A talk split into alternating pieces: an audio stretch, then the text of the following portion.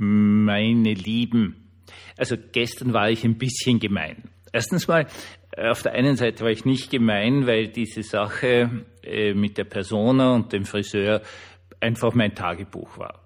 Auf der anderen Seite war ich ein bisschen gemein, weil es zum heutigen Podcast führen soll.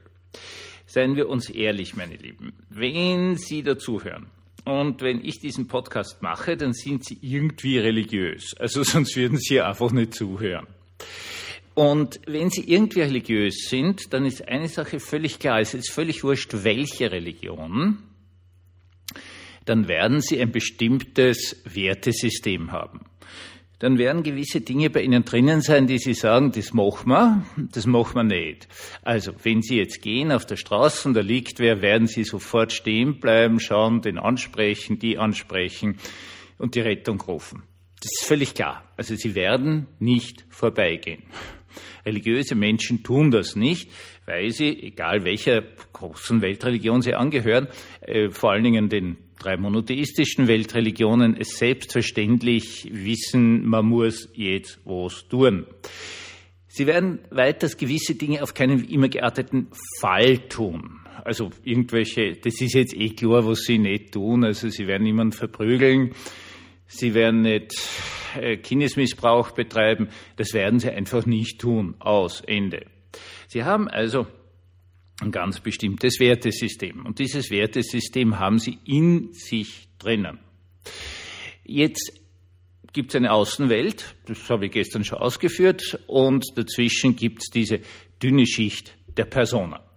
Und äh, in, genau in dieser Schicht der Persona spielen sich ganz, ganz wilde Dinge ab. Äh, herzlich willkommen zum Tagebuch eines Pfarrers von eurem Hans Spiegel, wie immer zu 100 Prozent dem Seelischen verpflichtet. Also, Sie sind jetzt irgendwie ein gläubiger Mensch. Ja, Sie haben irgendein Verständnis von der Größe Gottes, seiner Liebe, seiner Gnade. Sie schauen so hinaus und es gut, jetzt sehen Sie nicht viel, weil es jetzt unter null Grad hat schon wieder. Aber in absehbarer Zeit wird es alles wieder grün werden und blühen und so weiter und so fort. Und Sie werden dann das wahrnehmen. Sie werden es besser wahrnehmen als jemand, der kein religiöses Gefühl hat. Sie haben da etwas in sich drinnen und dieses, was in sich drinnen ist, zieht auch gewisse Formen nach sich, also Gebote, wenn du das jetzt christlich ausdrücken willst, gewisse Handlungssätze. Und die sind für Sie selber höchstwahrscheinlich sehr wichtig. Die sind nicht diskutierbar.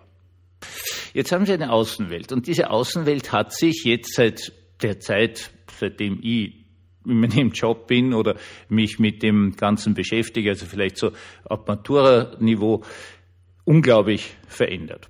Währenddem im christlichen Bereich drinnen die, die Handlungssets, die Handlungsanweisungen relativ unverändert geblieben sind, hat sich diese Welt draußen total verändert. Und das möchte ich heute zeigen an dem schönen Titel vom Burnout zur Anpassungsstörung. Also, äh, als ich ganz jung war, da gab es in Österreich gerade den großen Professor Erwin Ringel, der hat auf der einen Seite das präsuizidale Syndrom erforscht, hat sich ganz, ganz, ganz massiv eingebraucht in der Selbstmordverhütung, hat damit irrsinnig viel erreicht. Äh, Wien war nach Helsinki oder so der zweitgrößte Selbstmord-Hotspots in, in ganz Europa und, und hat da viel erreicht. Und er hat dann auch, auch die Kliniken Ringel gegründet, die psychosomatischen war total spannend. Die normale Psychiatrie wollte mit dem Professor für Psychiatrie Erwin Ringel nichts zu tun haben. Da hat man dann äh, irgendwo in den, in den Spitälern noch so einen extra kleinen Gebäude hingebaut, Pavillon hingebaut, äh, getrennt von der Psychiatrie, wo es dann drin gegangen ist, psychosomatische Erkrankungen. Ein ganz lieber Studienkollege von mir war monatelang dort, der hatte dauernd so Darmverschlüsse, wo, wo der Dünndarm irgendwie so zugeht und, und das ist psychosomatisch behandelt worden, hat ganz, ganz tolle Effekte gehabt, hat, ist geheilt worden und so weiter und so fort. Und das war so ein, ein, ein Aufbruch, ja, also die, die Seele spielt große Rolle. Das war also dieser Erwin Ringel war ganz wichtig, andere Leute, Psychotherapie, Psychoanalyse, jetzt egal nach welcher der drei großen Schulen. Und äh, das war eine wichtige Geschichte. Gut. Das ist dann weniger geworden und plötzlich kam ein Begriff daher namens Burnout. Also dieser Burnout-Begriff war jetzt in der äh, wissenschaftlichen Definition gar nicht drinnen, hat aber eine große öffentliche Diskussion nach sich gezogen. Da ist es dann darum gegangen, dass Leute gesagt haben, ich bin ausgebrannt. Ich kann einfach nicht mehr weiter. Es ist mir einfach zu viel. Und äh, was relativ klar war, war dann, das ist eine reaktive Störung, ein reaktives Leid. Das heißt, es wirkt etwas von außen, was einfach so schmerzhaft ist, so verletzend ist, so energieauslutschend ist, dass die Leute einfach nicht mehr weiter können. Reaktive Störung nennt sich das. Und äh, das war eine ganz wichtige Geschichte, dass man einfach gesagt hat, naja, also Sie sind jetzt nicht irgendwie geisteskrank im Sinne zum Beispiel der schweren Depression, sondern Sie reagieren einfach auf extreme Verletzungen. Also da viele, viele Fälle miterlebt, äh, wo eine Veränderung der Außenwelt schlagartig dazu geführt hat, äh, dass der Mensch in keiner Weise mehr depressiv war. Also man hat dann von, im wissenschaftlichen Kontext, von einer depressiven Erschöpfungsreaktion gesprochen oder Erschöpfungsdepression. Reaktiv. Und dann ist was ganz was Eigenartiges passiert, es hat sich plötzlich verändert. Also Psychiatrie ist auch immer ganz, ganz stark Spiegel der Gesellschaft. Das ist eine faszinierende Geschichte. Und wenn Sie heute was weiß ich, aus welchen Gründen, Arbeitsplatz, Familie und so weiter und so fort nicht mehr weiter können, zu einem Psychiater gehen, wenn Sie zumindest in Österreich, ich weiß nicht, wie es in Deutschland, Schweiz, wo auch immer Sie sonst zuhören, äh, sein wird, wird eine eigenartige Diagnose draufstehen, und zwar Anpassungsstörung.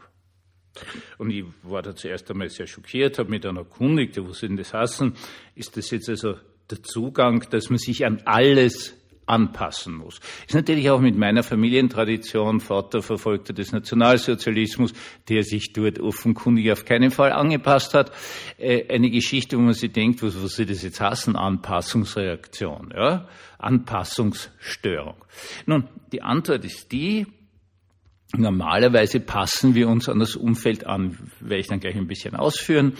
Und dann gibt es aber Anpassungsstörungen, die zu einem depressiven Verhalten, zu einem depressiven Erscheinungsbild führen. Und das ist dann etwas, was behandlungswürdig ist. Äh, ich sehe das noch immer sehr, sehr, sehr, sehr, ja, okay, gut. Also Persona. Wir kehren wieder zur Persona zurück, der Schicht, ähm, der Trennschicht zwischen innerer Welt und äußerer Welt. Normalerweise, ja, ist die weich.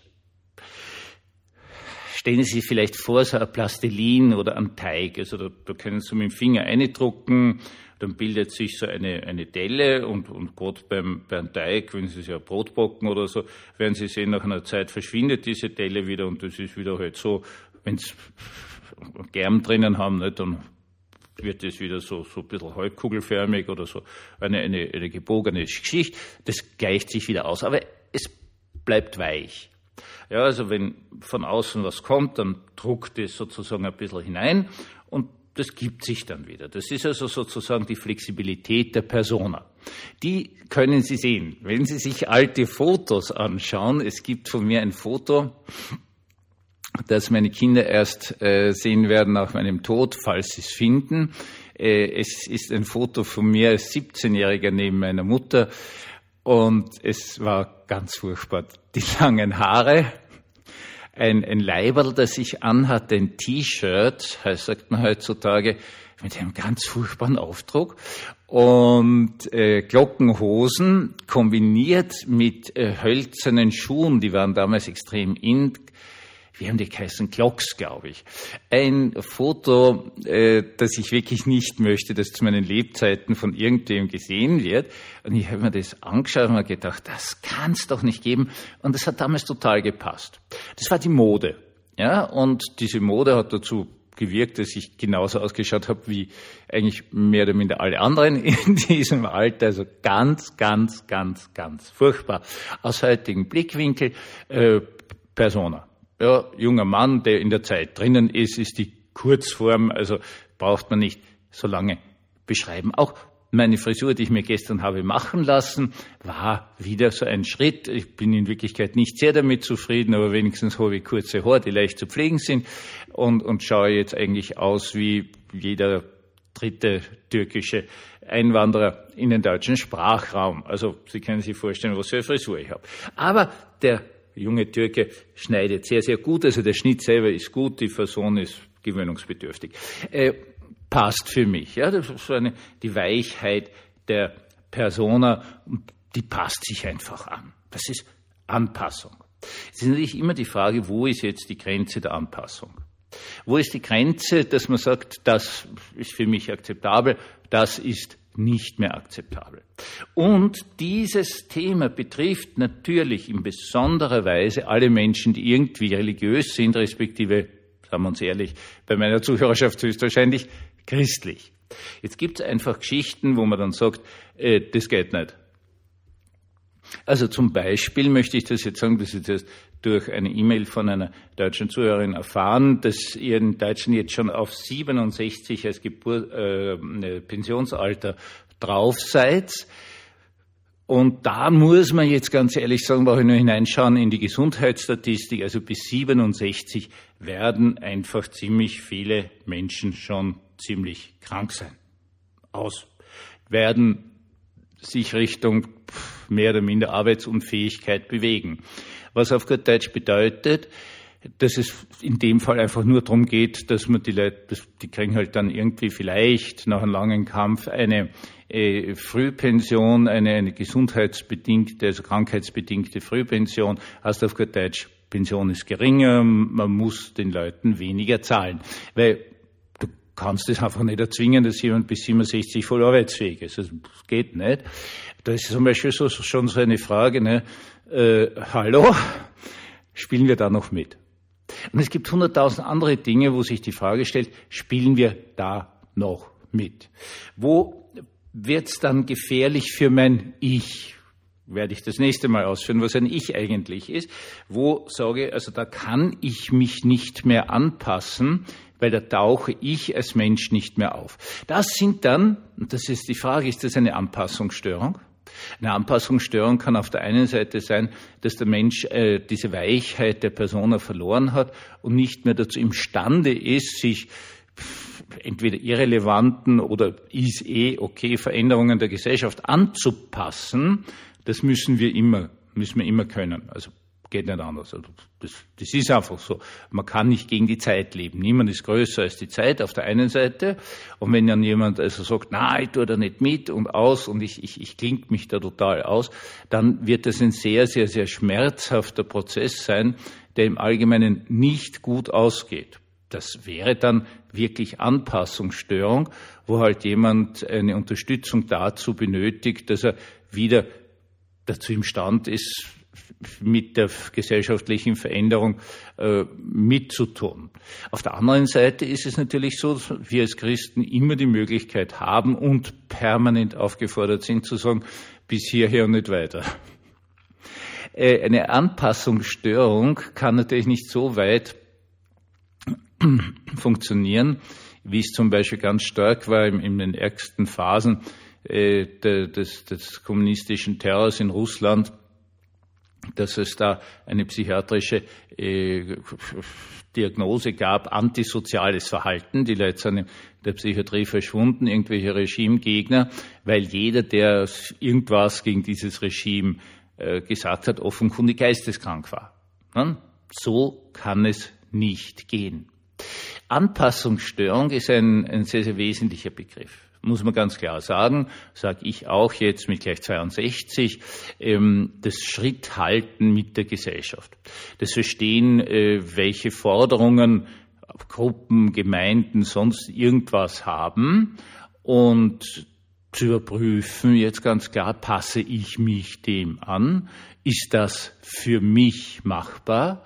Oder nehme ich schaden. Nur was nicht geht ist, und das sei jetzt ganz klar gesagt, und das ist jetzt wirklich mein seelsorgerlicher äh, Ansatz, man darf niemals in der Gegend rumlaufen und sagen, die Zeit ist so gemein, die Gesellschaft ist so gemein, die Arbeit ist so gemein. Nein, Das geht nicht. Das ist vernichtend. Das ist Anpassungsstörung. Ähm, man kann immer sagen, okay, bis hierher und nicht weiter. Muss ich mir einen anderen Job suchen? Muss ich mir ein anderes gesellschaftliches Umfeld suchen? Ich muss aktiv werden. Aber ich darf niemals, meine Lieben, da sitzen und einfach sagen, oh, oh, oh, alles so gemein, das ist vernichtend. So geht es nicht, meine Lieben. Und da seid ihr auch euch selbst und dem lieben Gott viel zu wertvoll, dass ihr dort verbleibt und dann nur noch sagt, alles gemein, alles dumm. Nein, ist es nicht. Es ist dann nur einfach die Aussage, okay, dann seid ihr irgendwo, Situation, Arbeitsplatz, Familie, soziales Umfeld, wurscht wo's, am falschen Ort. Seele braucht diesen Bereich, wo es leben kann. Und das kann jetzt ein anderer Ort sein, das kann ein anderer Arbeitsplatz sein, das kann ich weiß nicht was sein. Diesen Platz muss man sich immer suchen. Ähm, man muss sich immer den Ort suchen, wo unser Inneres, unser Seelisches eine Persona, also diese Grenzfläche so ausleben kann und ausbilden kann, dass es etwas mit uns zu tun hat und gleichzeitig zu den Forderungen der, ganz einfach gesagt, sozialen Gruppe passt. Das ist unsere Aufgabe. Nicht da sitzen, nicht heulen, nicht sagen, alles so gemein, sondern sich aufmachen. Mit Gottes Hilfe sich aufmachen und einen Ort suchen, wo unsere Seele leben kann. Das wünsche ich uns allen von ganzem, ganzem Herzen.